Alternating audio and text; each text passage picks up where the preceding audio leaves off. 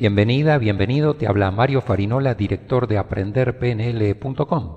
Hay una frase famosa que está bien presente al aprender PNL. El mapa no es el territorio. Esta frase fue concebida por Alfred Korbisky en el año 1933 y es clave para explicar cómo construimos nuestra propia visión del mundo. Él se dio cuenta de que las personas funcionan con representaciones internas de lo que sucede afuera. La programación neurolingüística incluye esta interesante y clave aseveración en sus supuestos básicos. Generalmente recibimos infinidad de estímulos sensoriales a cada instante de nuestras vidas. Por eso nuestro cerebro y sistema nerviosos deben encontrar una manera de procesar semejante cantidad de información y presentarla de forma tal que podamos responder adecuadamente a esos estímulos. Para poder manejar tanta cantidad de información, nuestro sistema neurológico actúa como un filtro, una especie de colador que filtra y transforma los datos y los convierte en representaciones internas. La PNL ofrece una manera de pensar sobre nosotros mismos y el mundo, y en cierta forma es un filtro en sí misma. Pero para usar la programación neurolingüística no es necesario cambiar de convicciones o de valores, sino ser curioso y querer experimentar. Si puedes cambiar tus filtros, puedes cambiar tu mundo. Existen diferentes tipos de filtros en nuestro sistema neurológico. Algunos de ellos son aquellos que nos diferencian de las otras personas, por ejemplo, diferente calidad de visión, audición, distinta sensibilidad con respecto al ambiente, etc. La cultura, miramos al mundo de acuerdo también a la cultura y costumbres de cada uno de nosotros. Por ejemplo, un habitante de América del Sur verá la realidad distinta con respecto a un habitante de África. La cultura de cada uno actúa como una lente que nos hace percibir la realidad de manera particular.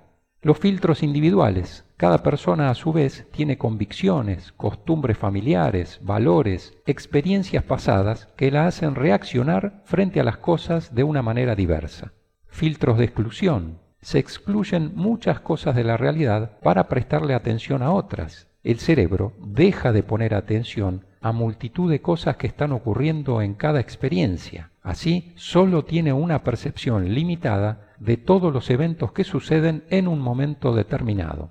El filtro de la generalización. Nuestro sistema neurológico aprende a generalizar las cosas aprendidas. Si aprendimos en la infancia que la electricidad es peligrosa, no es necesario estar electrocutándonos cada vez para recordarlo. Esta información queda almacenada y se actúa con cuidado sabiendo que un enchufe requiere atención.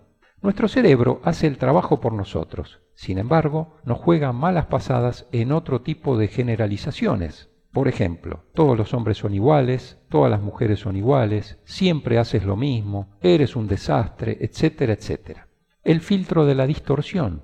Extraemos conclusiones y damos significados a lo que nos sucede de manera aleatoria. Distorsionamos aquello que percibimos de acuerdo a lo que vivimos en experiencias pasadas. Muchas veces actuamos en base a prejuicios basados en experiencias vividas en el pasado. Por ejemplo, sé lo que estás pensando. Sí, ya sé, otra vez lo mismo.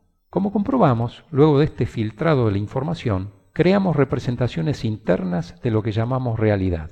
Creamos mapas que son sólo representaciones de aquello que nos rodea. De allí la frase el mapa no es el territorio. Sin embargo, ¿son nuestras representaciones la realidad? ¿Representan la realidad lo que percibimos? Y si queremos hilar más fino, ¿qué es en definitiva la realidad? Cada persona tiene un mapa de lo que es la realidad y al comunicarnos tenemos que tomar contacto con el mapa de la otra persona. Cada persona entonces percibe la realidad de manera distinta. El arte de la comunicación eficaz consiste en saber cómo tender un puente para que las personas se comprendan, tratando de comprender mutuamente el mapa de cada uno. La comunicación influye la habilidad de responder eficazmente al otro, de respetar su modelo de mundo. Y allí es cuando la PNL aporta todos sus recursos para lograr sobre todo mejores resultados en nuestras vidas, una mejor comunicación con los demás y con nosotros mismos. Bien, esto fue todo por el momento. Te habló Mario Farinola, te envío un saludo muy cordial y muchas gracias por tu atención.